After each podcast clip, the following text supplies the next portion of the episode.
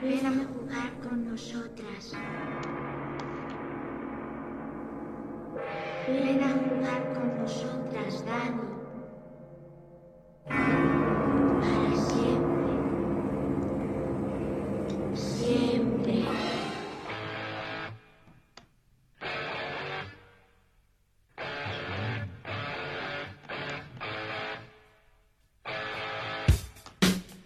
Bienvenidos a Movieros a un nuevo Abando Podcast.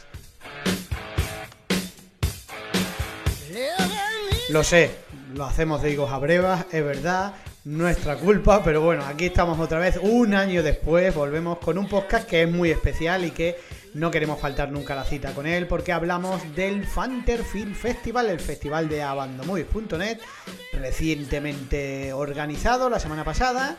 Y vamos a hablar de sus películas que seguro que a todos resulta muy interesante porque tenemos de todo. Tenemos desde grandes clásicos a películas muy actuales.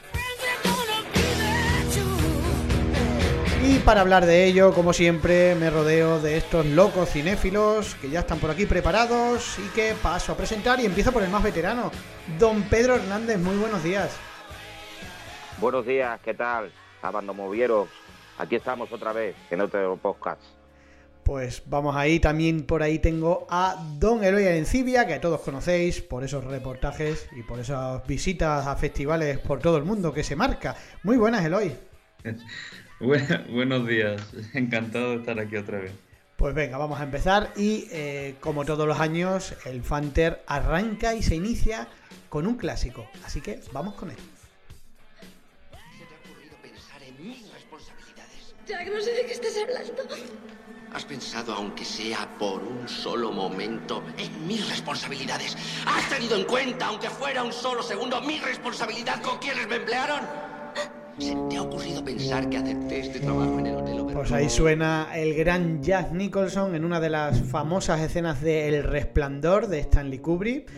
Posiblemente uno de los títulos que cualquier persona amante del género de terror colocaría en su top 10 de mejores películas de toda la historia.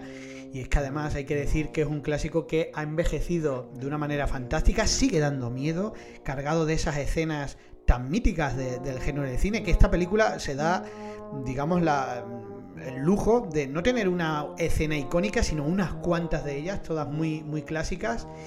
Y bueno, que se ha visto en, en pantalla grande otra vez, ha habido la oportunidad eh, a los asistentes del festival de poder verla nuevamente en cines, que es un lujo, hablamos de una película de 1980 y que bueno, vamos paso, le doy paso a, a- Pedro Hernández a ver qué, qué le ha parecido. Pedro, ¿qué te ha parecido esta película cuarenta y tantos años después?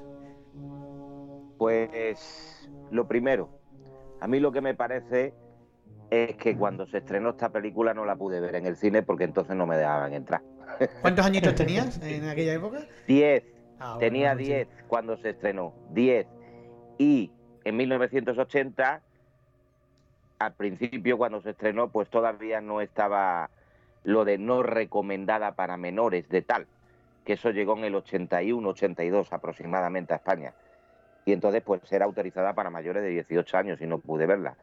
La primera vez que vi El Resplandor ya la tuve que ver en el año 84, cuando salió, 84, 85 aproximadamente, cuando salió eh, la distribuidora Warner Home Video, la puso a la puso en alquiler de para sistemas beta y VHS, que eran entonces los sistemas de vídeo que había.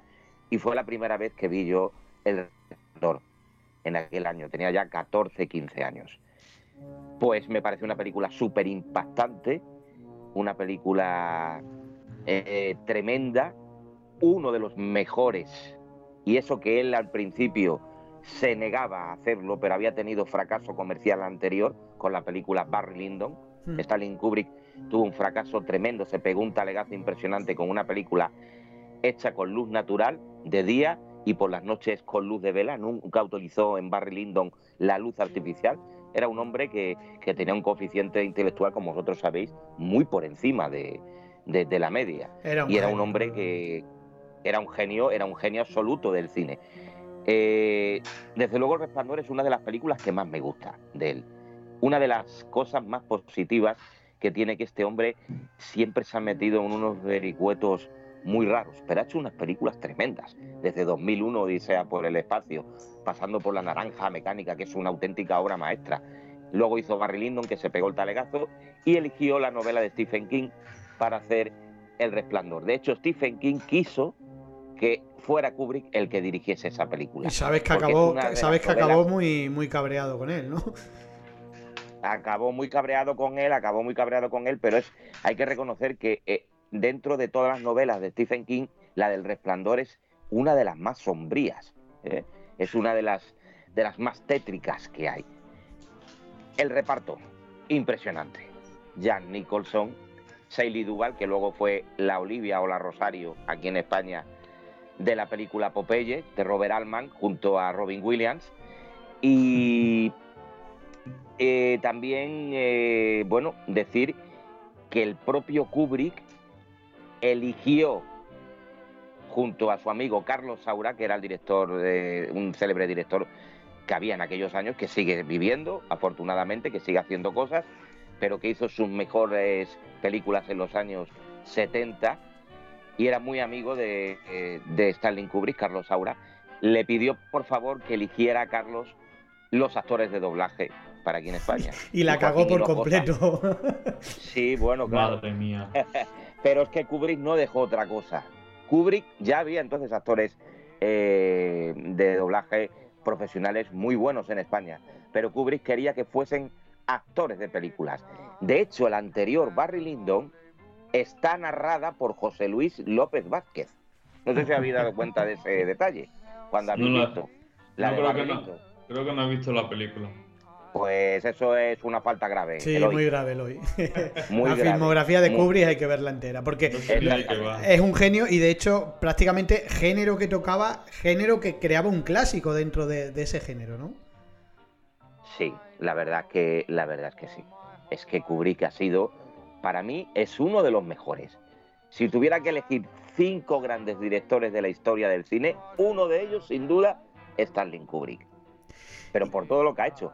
Es que la chaqueta metálica y, y la última que hizo con Tom Cruise y Nicole Kidman, Ways Out, son Sí, brutales. Sí, sí, sí. Las dos, brutales, brutales, brutales. No murió demasiado mayor, el- por las cosas estas que os estoy diciendo de los coeficientes. Murió además, le dio un- una especie de infarto cerebral y se quedó el pobre como se quedó. Hmm. Y además es que, bueno, queda para la historia como uno de los mejores realizadores. A mí, desde luego, me lo parece. En España estuvieron prohibidas muchas. La Sí. naranja mecánica no Sí, se pudo sí, ver la naranja mecánica no se pudo ver, hubo, hubo, hubo que esperar un tiempo para poder verla. Es que siempre pasa, pasa con Kubrick la- eh, estas cosas, ¿no? Y era un director que además se llevaba muy mal con mucha gente, Sí. tanto del equipo técnico como del equipo artístico, porque era una persona muy rara y muy sombría. Sí, Pero además muy exigente, persona- a los actores los volvía locos, eh, bueno, en fin, era muy peculiar, era un genio, en definitiva. Y Eloy, ¿a ti qué te ha parecido? Eh, Entiendo que El Resplandor la habrías visto, por supuesto, ¿verdad?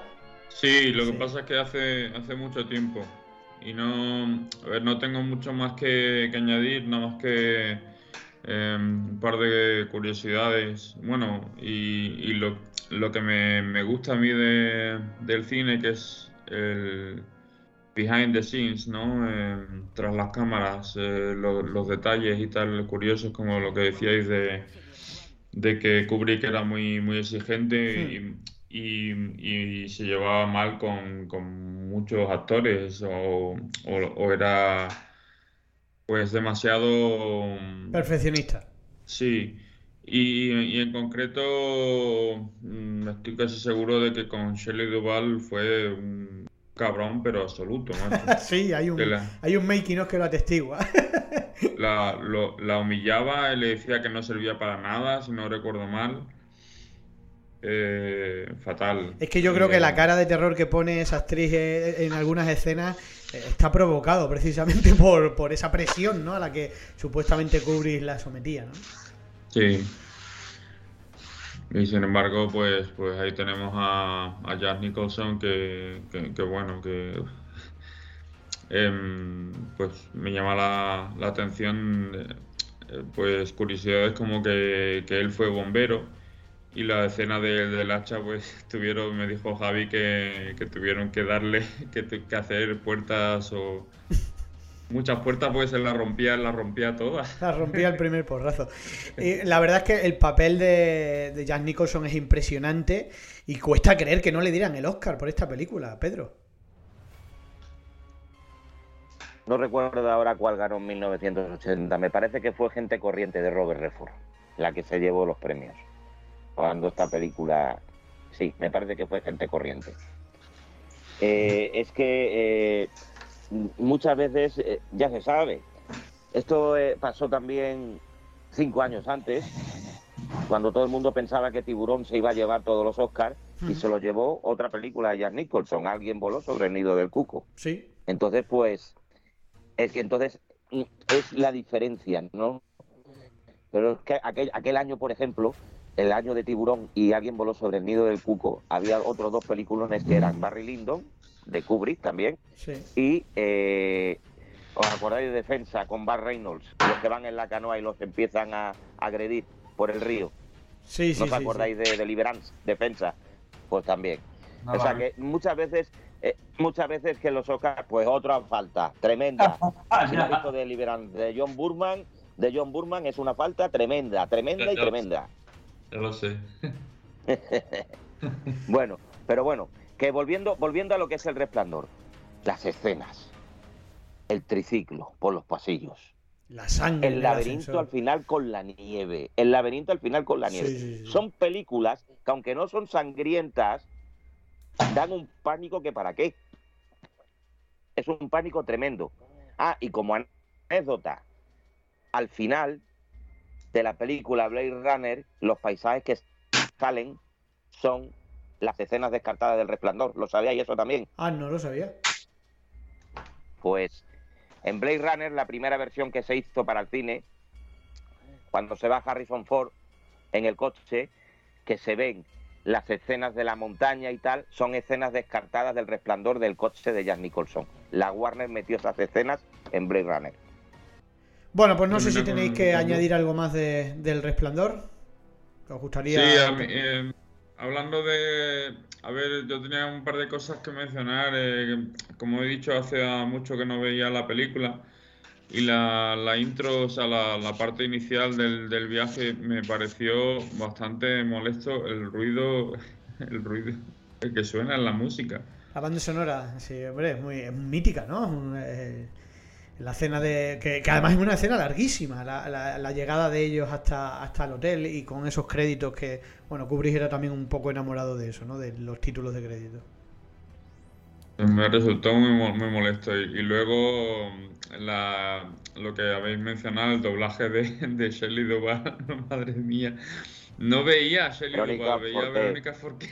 Claro, porque Kubrick decía que quería que los actores se parecieran, ¿no? Y entonces buscaban eso también, de- no ya no solo eh, mm, lo que es la, la- la voz, ¿no? Eh, Un gran error normalmente es coger a un actor para doblar una película porque son profesiones totalmente diferentes, no saben, o sea, no lo hacen bien, de hecho. Y, y- y creo recordar que, que Verónica Forqué la, la eligieron porque tiene cierto parecido con la protagonista, ¿no? Ya, pero a mí me, desconce- me desconcentró. Me, desconce- me desconcentra. o sea, ya digo que Shelley Duvall no la veía, veía, veía a Verónica Forqué nada más. Bueno, pues ahí... No recuerdo si de sí. esta película había, había alguna otra versión un poco más larga o algo así. Sí, hay una que se versión editó de solamente en los 20 Estados Unidos o 20 algo así. minutos más tiene. Yo no la he visto, ¿eh? No sé si alguno Y de vosotros la luego, visto. Luego me, Yo creo que la que- me tengo curiosidad también. o por ahí Sí. me parece que es la larga. Sí, me parece que sí. ¿Cómo? Que me parece que la que hay en la, en la cadena TCM que tienen puesto el resplandor, me parece que es la versión más larga. La de HBO creo, no, la de creo. HBO es la cinematográfica. Ya. La cinematográfica, sí. Sí. Eloy, ¿qué querías comentar?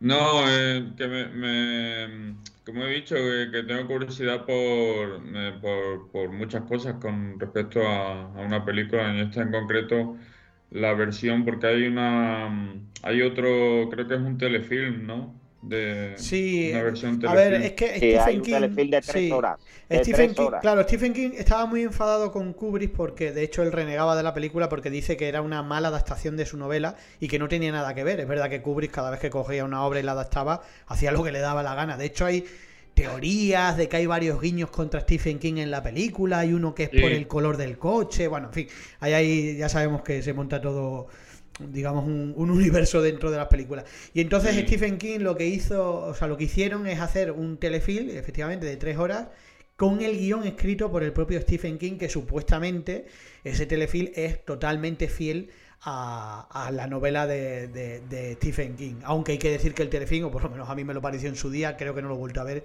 desde ese año, me pareció muy pobre, me pareció muy aburrido. Ya. No lo sé, yo Yo no, no lo he visto pero telefilm. No me ha interesado.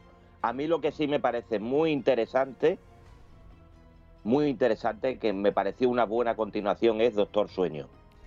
Eh, eh, está muy bien, Doctor Sueño, a mí también me gustó, pero me, me pareció súper curioso que Doctor Sueño sea precisamente una secuela de El Resplandor de Kubrick, que era lo que Stephen King supuestamente odiaba, ¿no? O sea, pero bueno, entiendo que, que- que el clásico era el clásico. La verdad es que Doctor Sueño está bastante bien. Es una, de hecho, la- en las secuencias finales, pues a uno se le pone los pelos de punta cuando vuelve al, al- al hotel, ¿no? Eh, es- es- es muy...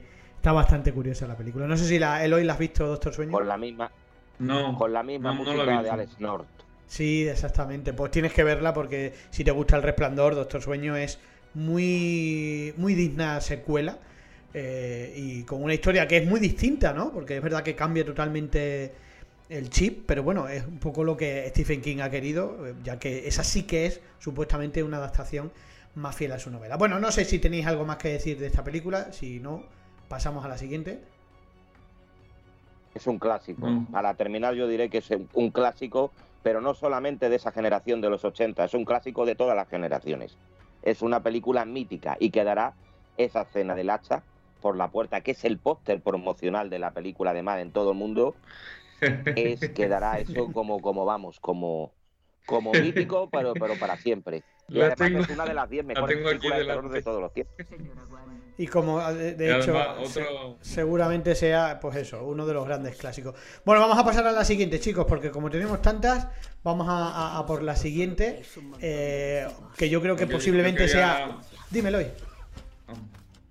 No, solo quería decir lo de el- la escena, la escena esa que fue totalmente improvisada por Jack Nicholson, que dijo mm, en inglés, He's Johnny, basado en, en el programa de Johnny, Johnny Carson, que hacía, hacía, mm, que le gustaba mucho, por lo visto. Venga, pues vamos a, vamos a avanzar. Señora Wan. Señora Wan. Señora Wan. ¿Sigue con nosotros? Estoy muy atenta. Puede que vosotros solo veáis un montón de recibos, pero yo veo una historia. Puedo ver en qué dirección va esa historia. Bueno, pues suena ya todos a la vez en todas partes. Seguramente la película más surrealista que ha pasado por el Fantasy Festival. Una película que hay que decir que en, en, digamos, en la tónica general es de que o te enamoras de ella o, la odias. Eh, La verdad es que por lo que he leído siempre en críticas, eh, pasamos de un lado a otro. Yo soy de los que se enamora de la película. Me parece una película increíble con una producción acojonante. eh, una paranoia auténtica, una fumada, una ida de olla tremenda, pero eh, muy en la línea de la anterior obra de sus dos directores. Pedro, ¿qué te pareció este, este título? Porque está muy bien programada, porque es una película distinta. Para empezar, es una película distinta a toda la programación que de las siete películas que pusimos. Y efectivamente, o, o te gusta o no. Pero yo bajé de la cabina de proyección cuando, cuando terminó, cuando salieron los títulos de crédito. Y la gente lo que murmuraba y lo que se iba diciendo es que le había gustado bastante. Y además fue muy aplaudida. Es una película que yo no recuerdo si llegó aquí a Cáceres a la sala de cine. Sí, sí llegó. Me parece que no. Sí, sí, sí llegó. Sí, Sí, llegó, llegó. Tuvo poco, pero llegó, llegó. pero que pasó muy desapercibida. Llegó muy desapercibida, pasó muy desapercibida y, y luego enseguida la puso Movistar Plus y tal. Y ahí está, pero la gente no conoce mucho esta película y esta película es muy, yo la reivindico porque está muy bien hecha y el montaje es Increíble, genial. Es increíble, sí. El montaje de la película es genial y muy difícil, muy difícil. Así que podría, ¿por qué no?, estar nominada para, para el mejor montaje, porque es, que el- el mon- es- es genial. Las secuencias son muy buenas. Está la protagonista de la película Tigre y Dragón. Eh, Sí. Eh, luego sale Jamie Lee Curtis Sí. haciendo ese Con papel un papel que te que es caga. alucinante, que es alucinante.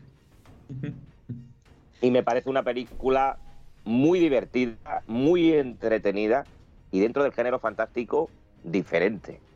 Yo me quedo con eso, que es Sí, diferente. hay que Me decir gustó que- mucho. Hay que decir mucho. que es una película que, como bien dices, pasó totalmente desapercibida, se pegó un batacazo en España en la taquilla importante, porque venía de Estados Unidos de convertirse en la película más taquillera de A24, del estudio responsable de ella, y no es decir poco, porque tiene grandísimos títulos, y sin embargo está en Estados Unidos, que fue una peli que empezó muy floja, pero que el boca a boca hizo que semana a semana empezó a sumar millones, millones, millones, y terminó a, lo grande y, y con grandísimas críticas. Eloy, ¿a ti qué te pareció todos a la vez en todas partes?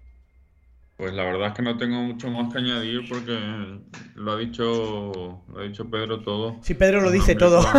Pedro. Sí, es una película muy divertida, eh, con escenas, con escenas inolvidables como la de los, la de las salchichas, la de los dedos por, la de las salchichas por dedos. Totalmente. Y, y bueno, Michelle Yeoh es, es una, una muy buena actriz y, y lleva muy, muy bien el, peso de la película, co- co- complementada como, como, como siempre con Jamie Lee Curtis, que es la otra cara conocida, porque no, yo no conozco a los... Creo que no sale na- nadie más conocido. Así, por grandes películas, pero, pero vamos que lo, lo de las salchichas por dedos y lo de la, la parte de la roca, la parte Es de la roca. Tiene una parte que se hace un poco larga. Sí, yo a mí la, la peli es verdad que llega un momento en que el final se lo estiran una barbaridad, que parece que no acaba nunca. Sí. Sí. Lo que pasa es que, bueno, eh, por lo menos en la, en la última parte yo entendí el mensaje. Yo hasta entonces no, no sabía de qué iba, de qué iba la película, pero, pero al final entendí, a pesar de lo larga que, que es la última parte, eh, te ayuda a comprender el, el mensaje de la película. Hay un. Hay... Por Ay, Pedro, que te perdemos. A ver ahora. Sí, ¿Pedro? ¿Me escucháis bien? Ahora sí, ahora sí. ¿Me escucháis? Ahora te escuchamos. Soy un fan tremendo de Juan José Benítez, que es el novelista este y periodista que hace lo de Caballo de Troya y que hace cosas basadas en hechos reales y tal, que siempre habla de los mundos paralelos. Nunca antes he visto una película en el cine que refleje también estas historias de los mundos paralelos. Sí, sí, porque que se ría Marvel de- del multiverso, ¿verdad? Al, al lado de esta película. Sí, sí, sí, sí. Bueno, Además, Me ha pues. gustado muchísimo. Pues era un poco la película menos terrorífica, por decirlo así, que se alejaba un poco del género, una película fantástica y que recomendamos a todos los que no la habéis visto. Y ahora sí, pasamos a una de las películas de terror de... Bueno, antes de nada, al Resplandor no le vamos a poner nota porque yo creo que no, no se le pone nota a un clásico, eh, pero a esta sí, que me interesa saber, del 1 al 10, Pedro, ¿qué le das? Pues yo le doy un 7 muy largo, casi un 8. Le voy a dar un 8 al final, sí. Un 8. ¿Y tú, Eloy, qué te pareció? yo creo que le he puesto un, un 8 también, sí. Bueno, pues ahí quedan esas notas. Yo le puse un 7 si no recuerdo mal, porque quizás sí que es verdad que el final me, de- me- me- se alargó tanto que se me hizo un poco pesado en los últimos minutos, pero vamos, una película que evidentemente recomendamos a todos. Venga, pasamos a la siguiente. ¿Qué le, Pasamos. gus- sí. qué le gustó a la gente, Pablo? ¿Qué le gustó a la gente la secuencia de las ¿De las? piedras? Ah, sí, sí, es que es que Sí. es una ida de olla total. es una ida de olla total. La verdad es que es genial. La película tiene, tiene muchas partes de, de auténtica genialidad. Es que es un descojono, sí. Eh, la verdad es que los dos directores prometen, aunque están, tienen que estar como una cabra. Sería para conocerlo. Venga, pasamos a la siguiente peli.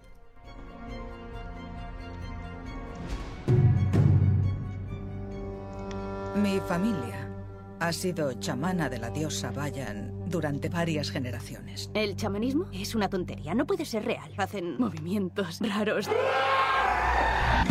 Bueno, vamos con un título fuerte de terror, una película que el año pasado intentamos llevar al festival y no pudimos y que eh, está considerada como una de las películas más terroríficas en Tailandia. Se da la paradoja y que ha sido un poco el guiño comercial que han hecho a ella, que esta película en Tailandia, The Medium, se proyectaba eh, con las luces encendidas, porque bueno, eh, entiendo que tampoco estarán muy acostumbrados al terror. Eh, hay que decir que es un falso documental. el problema que suelen tener los falsos documentales es que tardan en arrancar. Pero bueno, tiene quizás eh, Sí, el es una película que va de menos a más. Sí, eh, lo único bueno que tiene es que a lo mejor, bueno, pues nos presenta eh, una cultura que, por lo menos, a- por lo menos a mí me pasó, ¿no? Que, que es bastante desconocida para nosotros. Y esa primera hora, porque la peli tiene como dos fases, que puede ser más aburrida, puede ser interesante en esos aspectos. Eh, Eloy, empiezo ahora con- eh, contigo. ¿Qué te pareció? No, este- yo no. Yo no la vi. ¿No la has visto? visto. Bueno, pues entonces voy con Pedro. Me pareció una película, lo que te he dicho antes, que va de menos a más. Ujú. Tarda en arrancar, pero es que eso le pasa al proyecto de la Bruja de Blair, Sí. le pasa a Holocausto Caníbal, le pasan a las películas que se hizo. Luego hizo Rennie Harling una que no me acuerdo del título que estaba muy bien, que se metían como en una especie de cueva. No sé si te acuerdas tú de eso, que también era como un falso documental. No pero no recuerdo. recuerdo el título de, de esa película. Y, y la verdad es que eh, eh, está como. El título original era de Medium, ¿no? O Sí, algo así, ¿no? sí, es como se llama, de medio. De, de Medium, sí. Pues que la, la película estaba muy, muy, muy interesante. No sé, estaba todo tan bien hecho. Empieza la película que no sabes muy bien por dónde va a arrancar, pero luego van pasando los minutos y el final también son de esos épicos, ¿eh? son de esos apoteósicos Sí, también sí, porque está sí, muy sí. bien rodado. Está muy bien rodado. Esta sí que, que le dio un poco de yuyu a la gente por ofrecer lo que tú estabas diciendo antes, una cultura distinta Eso es. un punto de vista distinto eh, sobre ciertas culturas que hay en, en la Tierra, ¿no? Y Muy el realismo, la- el realismo que suelen desprender lo que son los falsos documental, que es un poco el objetivo, ¿no? Exactamente. Pero está muy conseguida. Una película bastante, bastante loable. Y es otra que también de esas que han pasado uf, así por la cartelera como ¡guau! ¿Sabe? Que no, no, se da, no se da cuenta la gente. A la gente le gusta ver películas de superhéroes y tal. Y, bueno, pero luego tenemos este tipo de cine que es muy bueno. Y a mí esta película, que yo no la había visto, la vi aquí en el la- aunque ya se había puesto en una en una de estas de televisión, en una app, me parece que era Movistar, pero no, no, no tuve la oportunidad de verla y entonces lo que hice fue verla aquí en el Fanter y me gustó mucho esa película. Hay que decir, Muchísimo, hay que, decir que su tráiler, eh, que, que lo tenemos en el canal de Abandon Movie, creo que es uno de los trailers más vistos de la historia del canal. No sé si pasó el millón y pico de personas. O sea, fue una peli que, que el año pasado creó muchísima, muchísima expectación, sobre todo por eso, ¿no? Por, porque se vendía como algo ter- de terror supremo. Yo creo que a eso no llega ni, ni, ni mucho menos. Eh, me parece una película muy interesante y, que, está muy bien hecha, porque es verdad que los falsos documentales ya están un poco quemados y han desaparecido prácticamente de, la cartelera.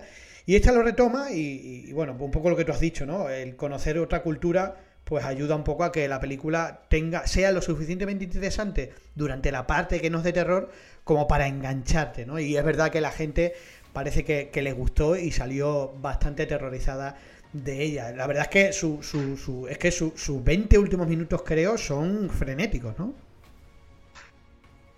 Muy frenéticos, muy frenéticos y muy angustiosos. Rodada con la cámara esa, con como si fuese la película de Rec, que se ve todo verde, todo verde Sí. al final, ¿no?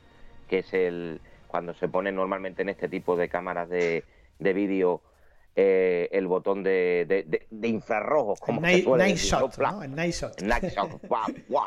Venga, ras. Alucinante, alucinante. Muy interesante. Esa, esa técnica, esa técnica la utilizan muchas películas, ¿eh? Sí. La del eh, Night Shock. Es que eh, este género, este subgénero, mejor dicho, de terror, llegó un momento en que teníamos no sé, o sea, 20 películas al mes, o sea, era una barbaridad. Ha habido un, par de años que se abusó muchísimo de este, de este formato, lo quemaron y, ha desaparecido prácticamente por, por, pesadez, ¿no? También es verdad que, se quemaron prácticamente todas las historias, ¿no? Pero bueno, eh, de, eh, de Medium seguramente sea uno de esos títulos que, quede. Eh, y, bueno, y nos parece una película que recomendamos a todo el mundo. A Eloy se la recomendamos, ya que no la ha visto. Eh, pues que le eche un vistazo porque, porque es una buena película. Vamos a, mm. pasamos a la siguiente, hablamos de un estreno, eh, uno de los poquitos estrenos que nos dejaron poner, estreno en nuestra ciudad, en nuestra comunidad autónoma hay que decir, porque vamos a hablar de Fall, una película que no llegó a Extremadura, ha llegado a, a limitadas salas de cine, no ha sido un estreno masivo. Y venga, vamos a ello, vamos a por una de alturas.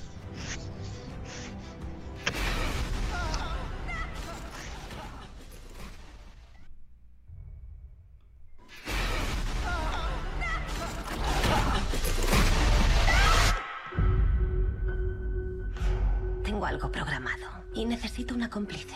La torre de televisión B67. No he escalado desde... Lo entiendo. Pero si no afrontas tus miedos, siempre tendrás miedo.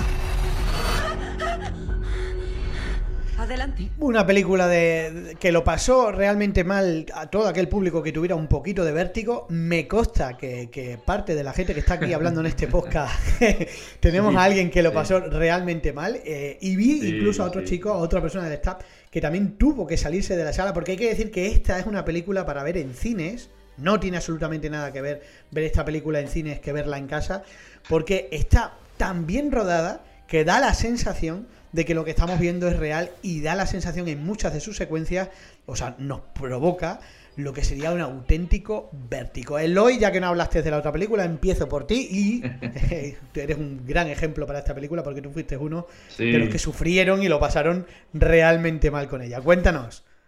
Efectivamente, me salí, me tuve, me tuve que salir justo, justo en el momento que, que, la, que el póster de la película hace, bueno, no, no se puede llamar spoiler, ¿no? Porque se, se ve que, que, la escalera se va a romper, se va a romper.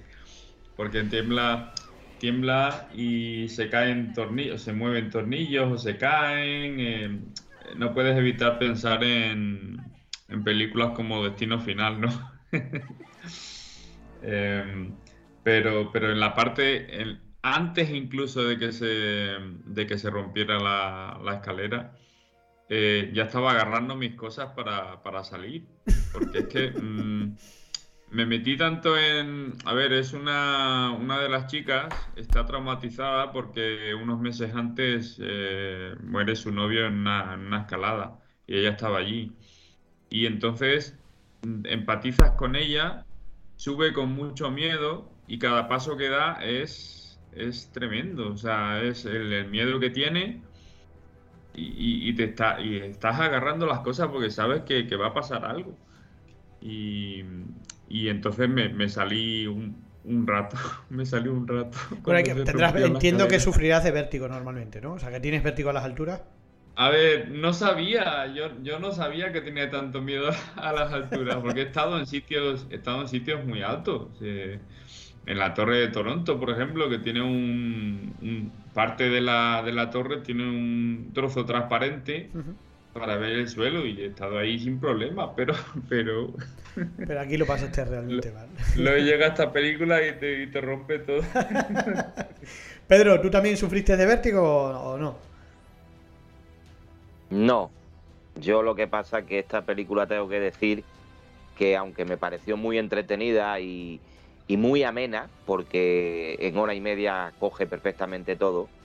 Primero, tiene un comienzo idéntico, idéntico a Máximo Riesgo, a Máximo Riesgo con Silvestre Stallone. Sabía que le ibas a decir. ¿Eh? Y a otra que se llamaba Límite Vertical, ¿os acordáis sí, de Sí, sí, también. ¿Eh? Idéntico. Y luego, tanto el comienzo como el nudo, como el desenlace, es idéntico a la de la jaula con los tiburones, a 47 metros. es una película a la inversa, en vez de hacia abajo, hacia arriba. Pero lo que es la línea argumental, exactamente es la misma, prácticamente la misma que la que mencionas, sí. Pero hay que decir que está muy bien hecho, porque yo por la tele vi algo de cómo se hizo, de que esa torre existe de verdad, pero luego cuando ellas están encaramadas están en un estudio con un croma tremendo detrás. ¿Lo sabíais? No lo sabía. La verdad es que tenía mis dudas de cómo estaba hecho, porque me parece, me parece increíble las escenas eh, y parecen reales. O sea, están muy, muy logrados y la sensación, lo que le pasó a Loy, ¿no? Un poco la sensación de vértigo que da la película es, es increíble. O sea, para ser un croma, que normalmente los cromas se suele notar todo, ¿no? La verdad es que tenía curiosidad por saber cómo estaba hecha. Pues se hizo, se hizo una copia del, del final cuando están arriba del todo y se hace todo con un croma. Pero esa antena existe, está en un sitio y tal, de los Estados Unidos, que me parece que es a la fuera de los, de los Ángeles. Y, y bueno, es una película muy angustiosa con lo del dron para arriba y el dron para abajo y todas esas cosas y, y todo lo que pasa. Lo que pasa es que también hay que decir que es un poco previsible. Es un poco previsible lo que va a pasar. Sí. Sobre todo si has visto la de los tiburones. Sí, eh, es fácil un poco. No, la historia, eh, más que eh, de narrativa e historia, no es mm, tampoco gran cosa la película, pero lo único bueno que tiene, bueno, pues un poco lo que le pasó a Loy, ¿no? Que es un poco lo que busca. O sea, realmente da vértigo. Es una película que, que, a poco que te, que te afecte un poco las alturas, se, se, se, disfruta en ese sentido de ella, porque por lo que digo, porque es, bastante real. La historia, bueno, la única ventaja que tiene su historia que es bastante simple y que además, como bien dices, es un poco una copia de aquella, pues lo mismo que aquella, es que es una película que no para, que aun siendo simplemente una historia en la que dos personas se quedan atrapados en los altos de una torre, tiene la suficiente astucia, ¿no? Como para plantear retos y problemas para que no sea aburrida de, en ningún momento, ¿no? Creo que la peli no da, no da respiro prácticamente, ¿no? La película está muy bien hecha también en ese aspecto porque hay que tener en cuenta de que son ellas dos nada más. Claro. O sea que está, es un tour de force, ¿no? Entre ellas dos, ¿no? Una muy atrevida, la otra que ha tenido una desgracia personal un poco más retraída, pero, pero la película funciona. Además está muy bien haberla puesto en el Fanter por lo que tú dices, porque no se pudo ver en su momento aquí en Extremadura. Sí. Y la hemos puesto nosotros de estreno. Claro. Nada, es una peli que, lo que decimos, ¿no? Una típica película entretenida, un thriller prácticamente, porque no podemos decir que sea una película de terror como tal, ¿no? No lo es. Pero bueno, eh, yo creo que, que, muy decente, que cumple muy bien el expediente y que hace pasar un buen rato eh, a un público un poquito más general. Seguramente las películas de las que hemos hablado el viernes eran como títulos mucho más de autor, ¿no? Eh, bueno, el clásico es el clásico, pero todos a la vez en todas partes. De Medium son películas un poco más de autor. Y, y, hoy, ahora las que vamos a seguir comentando, son títulos un poquito más comerciales. Este seguramente sea el estreno más comercial. Bueno, pues no sé si queréis añadir algo de Fal, Eloy, ya te has repuesto de aquello. O sigues mareado. Sigues allí en la torre. Ya lo he superado. Ya lo he superado. Bueno, pues pasamos a, otra gran película. Sí. Yo le doy un 6. Ah, verdad, no, no, os he preguntado la nota. Y no os he preguntado la nota de The Medium tampoco. ¿Qué le darías a The Medium? No, a, The Medium, a The Medium le doy un 7 muy largo, un 7 y medio. Y a esta le das un 6 y medio. ¿Y tú, Eloy? Un 6 y medio. Yo le he puesto un 8. Un 8. También. Muy bien, muy bien, muy buenas notas. Pues venga, pasamos al siguiente título. Hablamos de uno de los grandes estrenos de este año. Hablamos de X de T-West. Quiero hacerme famosa, Wayne. ¿Las mejores actrices lo son? No hay nadie como tú ahí fuera. ¿Sabes por qué? ¿Por qué? Porque tienes el factor X.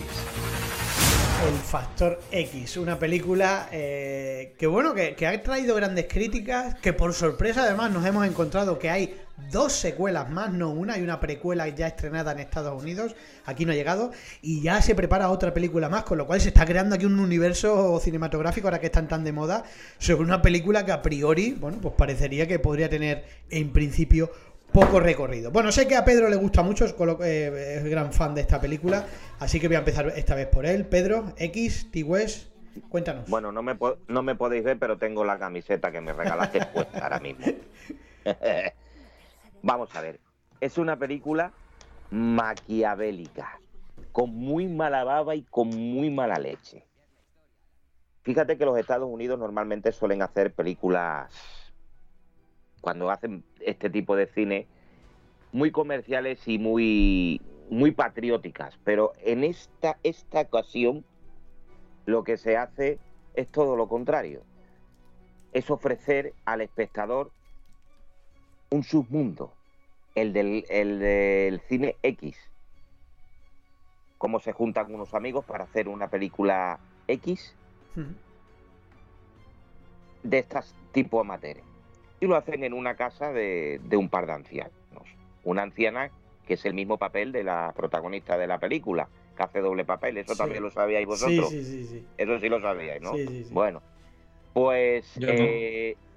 Que no lo sabías, pues la protagonista de la película, Es la anciana. la protagonista, la, la chavala, es la misma que la anciana, Sí, el mi- sí. eh, la misma actriz, hace doble papel. Ah, ah, no lo sabía, fíjate. No lo sabía.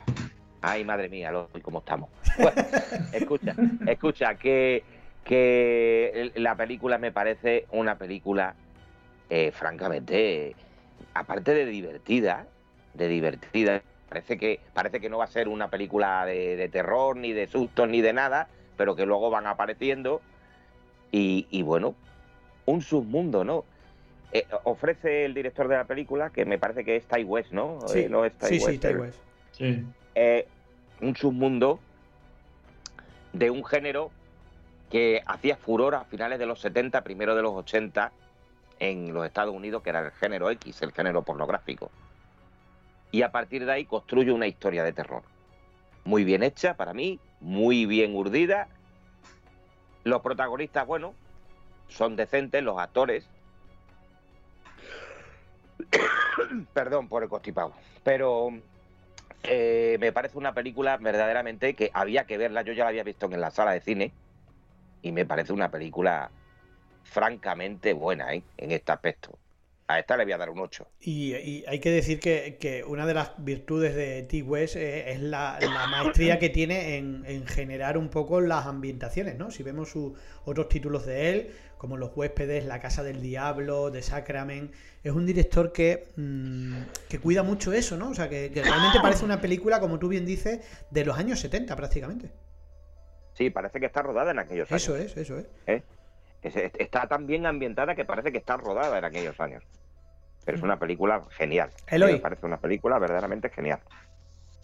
Sí, estoy de acuerdo en... A ver, yo X la, la vi en cine en su día. eh, pero- y, y por tanto pues no, no, no la tengo tan, tan fresca, pero sí que me gustó, me gustó mucho. Y, y es verdad lo de la ambientación, que, que parece que, que está hecha en, en esa época, está muy bien ambientada, en ningún momento eh, recuerda, puede recordar in- incluso en ocasiones a, películas de la época como La, Matanza de Texas o, alguna otra, ¿no?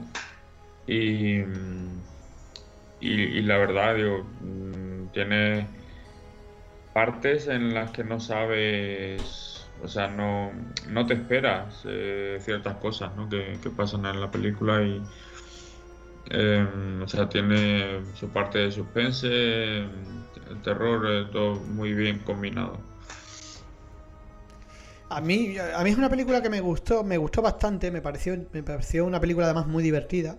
Pero tengo que decir, y es un poco la, re- la reivindicación de esa salida de la gente de las salas de cine, que me encantó verla en el Fanter porque eh, mm, se ve distinto. O sea, cuando ves una sala de cine en la que cuando las escenas llegan a, su máximo clima, ¿no? La gente aplaude, la gente se ríe. Es como que se genera, o sea, ayuda a, degustar la película de una manera muchísimo mejor. Me pareció mucho mejor película en el Fanter, fijaros lo que os digo, que cuando la vi previamente, que bueno, que me gustó, pero, pero disfruté muchísimo más en el festival y un poco reivindicar eso, ¿no? Que la gente vuelva a las salas de cine, porque las películas en el cine mm, no se ven igual. eh, no se ve igual una película solo que con mucha gente, siempre que la gente sea educada, claro, que ya hemos tenido ese debate un montón de veces, que entonces se ve peor.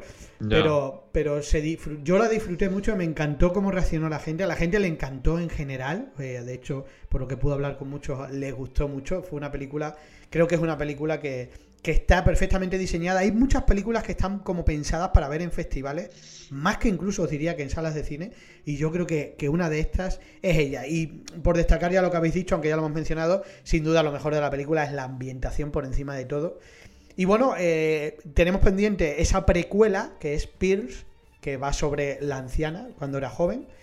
Que bueno, que habrá que echarle un ojo si llega a Sí. España, porque hay que decir que en Estados Unidos ya se estrenó en cines, ya se ha estrenado en digital. Ya sé que anda por ahí por el ultramundo, ¿no? Que se puede ver por el ultramundo, pero en principio en España no sabemos si tendrá distribución porque hay que decir que X no funcionó muy bien en los cines. De hecho, creo que es una de las últimas películas que ha distribuido E1 en España porque ha cerrado sus puertas en España. De hecho, nos, nos costó eh, nos costó muchísimo conseguir traerla al Fanter porque había muchos problemas para el tema de los derechos. ¿Ha cerrado en España igual en sí, sí, sí, sí, ha cerrado. Ya, ya no tienen oficinas, ya todo se lleva a partir de terceros, ya no, ya no existen en España. Y eso es lo que nos ha hecho mm, pasar las canutas para conseguir los permisos necesarios para poder proyectar esta película. Pero fijaros que Iwan era una de las grandes, ¿eh? Y, se ha ido al traste. después de las mayores, después de las más importantes, sí. después de las fusiones, que estaba Disney que compró la Fox, está eh, Sony que lleva Columbia por otra parte, Universal, Paramount, pero después de todas esas estaba igual. Sí. Pues ya era, era, era, dentro del género independiente además, madre de mi vida. Pues eso es un batacazo gordo, ¿eh? Sí, sí. Eh, es un batacazo gordísimo es un batacazo. Y... Yo me, quedé con ganas me quedé con ganas de ver Pearl en, en Sitges, que la pusieron. Sí, es verdad, esa peli ha estado en Sitges. Bueno, supongo que de, un modo o de otro terminaremos, terminaremos viéndola. Y luego otra secuela más que se está haciendo. Eh, la de Pierce, por lo visto, la, la, rodaron, no en secreto, porque evidentemente lo sabían, pero se rodaron a la vez. Se rodaron las dos películas a la vez, que eso siempre abarata los costes. Y bueno, en Estados Unidos sí que fue un, título que, funcionó muy bien en taquilla, no en España, que en España parece que si no es Marvel o si no es Santiago Segura, ya es difícil hacer un taquillazo en los cines. Está realmente la cosa complicada. Bueno, vamos con la última. Eh, una película que, que, nos ha costado muchísimo traerla. De hecho, desde el primer Fanter la hemos querido. Hablamos de mm, la francesa Mártir.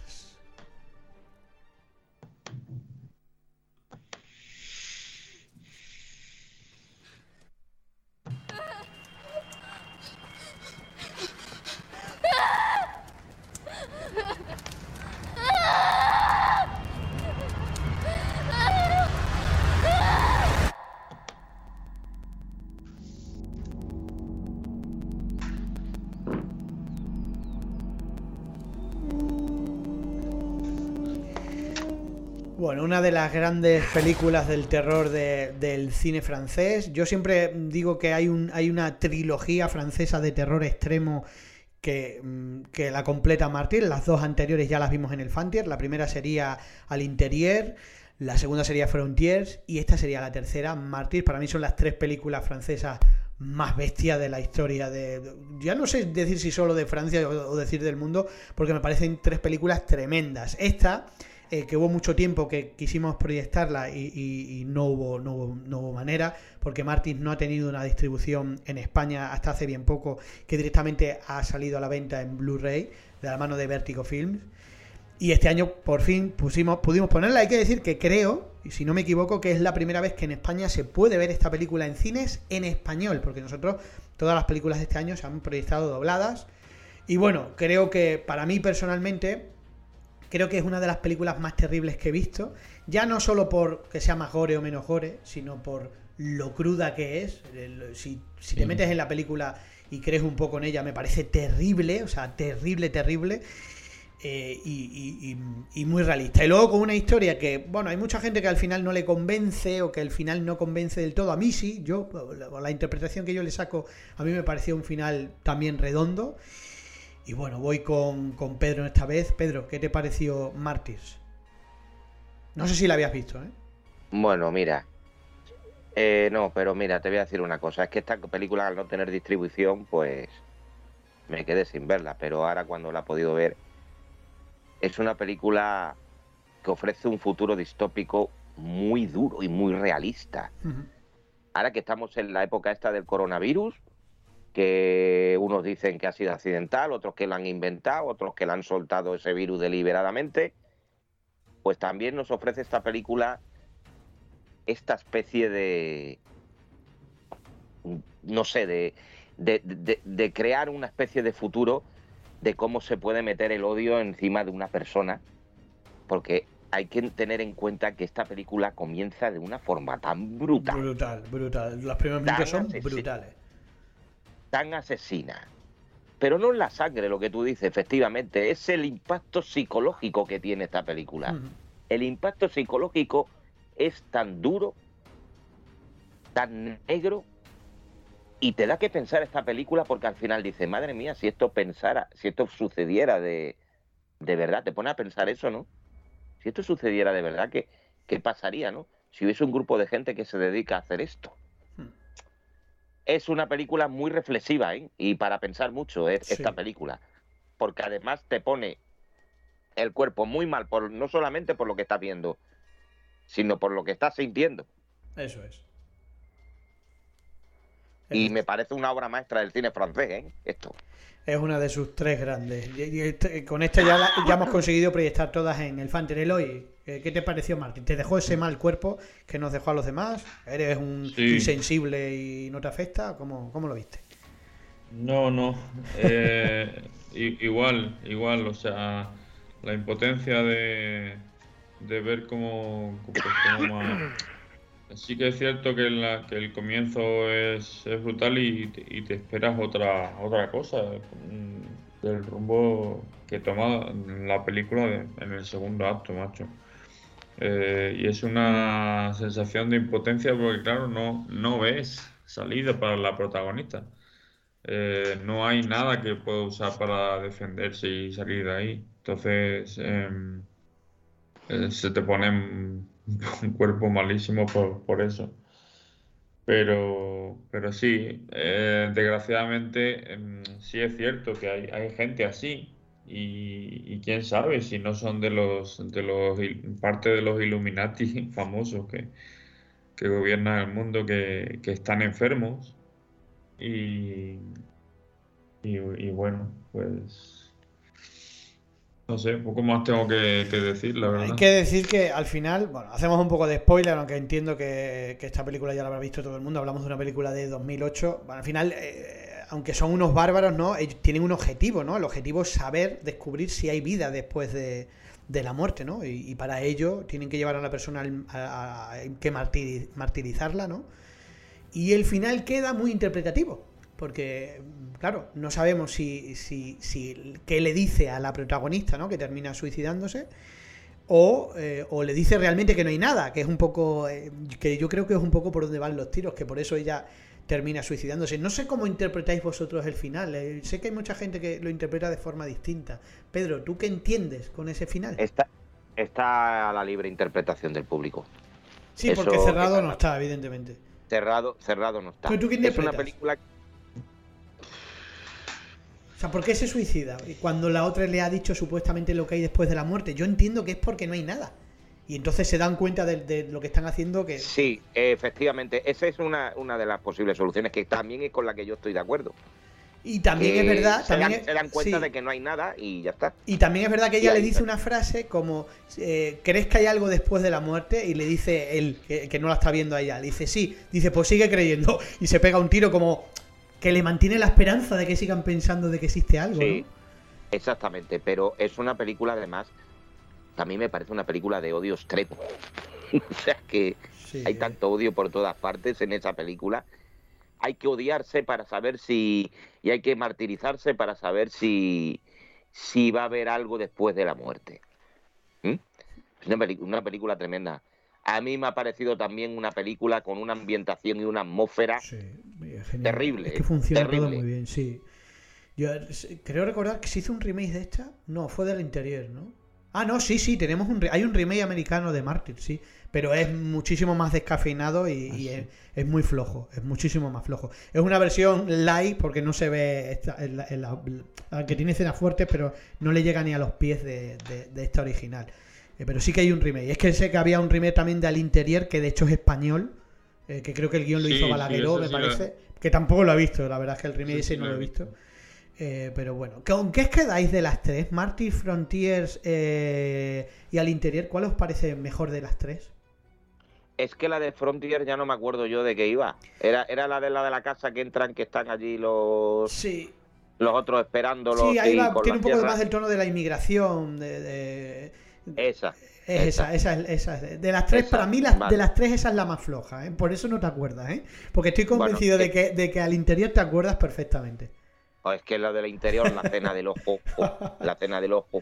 No, y la de, y la, de la cesárea. o sea, es tremenda. O sea, yo creo que son dos pelis que Beatriz, Beatriz Dahl era la protagonista, Sí, una sí, auténtica sí, sí. sex symbol en los 80. Hizo la película Betty Blue. Madre. Todo el mundo se desvivía por ver Betty Blue en aquellos años. Pero qué buena, qué buena es al interior. Con ¿Y un con cuál te que quedas? tuvimos, acuérdate. Sí, tuvimos un desmayo. Yo pensaba que en Mártir alguno también que pegaba el porrazo, pero no, esta vez no. ¿Con cuál te Hombre, quedas? como película, como película de calidad, es decir, por lo que cuenta y por la historia que es, me quedo con Mártires. ¿Y tú, Eloy? No sé si has visto las Yo, tres. yo la de Frontiers, la verdad es que no la recuerdo. No recuerdo. Es que si- Frontier no- es más no- no sé flojilla, ¿eh? O sea, seguramente por eso no la recuerda. Bueno, sería injusto no decir que dentro del cine francés, que también la hemos puesto, eh, brutal, entraría alta tensión. Pero alta tensión yo la separo un poco de estas pelis porque alta tensión me parece como un poco exagerada, ¿no? Que no, no, no te deja el mal cuerpo de estas películas porque es muy increíble, ¿no? Es todo escena en plan, yo qué sé, pues como puede ser una película de show, ¿no? Que, bueno, pues no te la crees como te puedes creer esta, no parece realista, ¿no? Esa es muy buena, ¿eh? la de Sí, alta sí, tensión. sí. ¿eh? De hecho, eh, de, los cuatro directores de esas películas, el que más ha emprendido en Estados Unidos fue Alexander Asa, ¿no? Que es el todo. ya, sí. Sí, exactamente. Sí. Bueno, pues nada. visto, sí. No sé si queréis decir algo más de Mártir. Con esto terminamos. No, pero yo quería decir algo, aunque no hablamos de ella, Mm. del pequeño vampiro. Ay, bueno, es verdad. pero, eh, no, me he colado yo y no hemos hablado de que este año recuperamos la sesión infantil y eh, proyectamos eh, una nueva versión, hay muchas, ¿no? Una nueva versión de animación del pequeño vampiro, en concreto la de 2020, es una versión europea. Eh, bueno, a ver, no sé qué os pareció, no sé si la visteis los Mm. dos. Yo, No. el- a mí me pareció muy divertida, o sea, que, que, que tenía unos diálogos, en el doblaje, por ejemplo, aquí en, en- en español, unos diálogos muy chispeantes y muy divertidos para los críos, que Sí. están muy bien, es, dec- es decir, me pareció a, a una animación tradicional, que ya normalmente pues no es una cosa que, que normalmente se estile ahora, pero coger esa animación tra- tradicional y con, con un guion que si en- en- yo no la he visto esta película en versión original, pero si tiene más o menos el doblaje es parecido, me parece muy ingenioso lo que se dice en la película, ¿eh? Sí, es una peli, bueno, que tiene, por lo que tú dices, un toque de animación un poco distinto, ¿no? Eh, y que creo que funcionó bien porque es una película cu- que funciona bien para los niños y funciona bien para los padres. Bueno, quizás está en un punto medio, ¿no? El, el arte de hacer eso bien lo tiene Pixar Studios, ¿no? Que eso sí que saben hacer una peli más para los padres que para los críos, pero los críos se divierten. Y esta, bueno, no, no es que sea tan redonda, pero bueno, yo creo que funcionó bastante bien. Yo vi a la gente contenta en general de verla. Sí, la verdad es que sí. Y hubo en esa sesión muchos críos por ahí muy desripotados viendo al vampiro, porque la verdad es que es muy divertido. Sí, sí. Eh, Tiene, ¿tú tiene no, su- ta- n- ¿no os acordáis de la serie de, tele- de televisión aquella de dibujos animados que se llamaba El Conde Dácula? Sí, sí, sí, sí, sí, sí, que, me era, que se ponía que se ponía las gafas para, para evitar el sol y Sí, esas sí, cosas, sí. ¿sabes? Pues esto igual también hace el vampiro esto lo mismo, ¿no? También tiene la gafa, pero es muy divertido. Es muy divertida la película. Bueno, Y pues, muy moderna, está muy bien. sí, es una ahora película bastante actual además, ¿no? Bueno, pues este fue el programa del Fante de estas siete películas. Gran afluencia, funcionó muy bien, como todos los años. La verdad es que muy agradecido al público cacereño y a todos los que se acercan de, del Extra Radio. Y bueno, pues seguramente el año que viene, pues seguramente no, estaremos ahí nuevamente, ese festival al que animamos a todos nuestros oyentes a venir algún año a conocerlo, porque se pasa, eh, se pasa realmente bien, rodeado de auténticos cinéfilos por todos lados y un fin de semana en una ciudad preciosa como es Cáceres y que merece muchísimo la pena. Don Pedro Hernández, muchas gracias por haber estado aquí. Pues nada, muchas gracias y que siga el amor al cine, sobre todo en este podcast de, de eh, suspense, fantástico y terror. Y don Eloy Alencibia, muchas gracias también por... Espero que te hayas recuperado bien de, de esas alturas. Y nada, cuando puedas le vuelves a echar otro vistazo, le vuelves a hacer otro intento. ¿La terminaste de ver? Sí, sí, Ah, sí, bueno, no, bueno. sí, solo, Solo- hiciste solo una pausa. salí un rato. Vale, vale. Estaba, estaba, escucha, estaba escuchando, me metí a los cinco minutos. Bueno, pues nada. Os recomendamos, por supuesto, todas estas películas. Que, Las hemos elegido precisamente porque creemos que merecen mucho la pena. Así que muchas gracias a todos los oyentes por escucharnos y hasta el próximo Abando Podcast.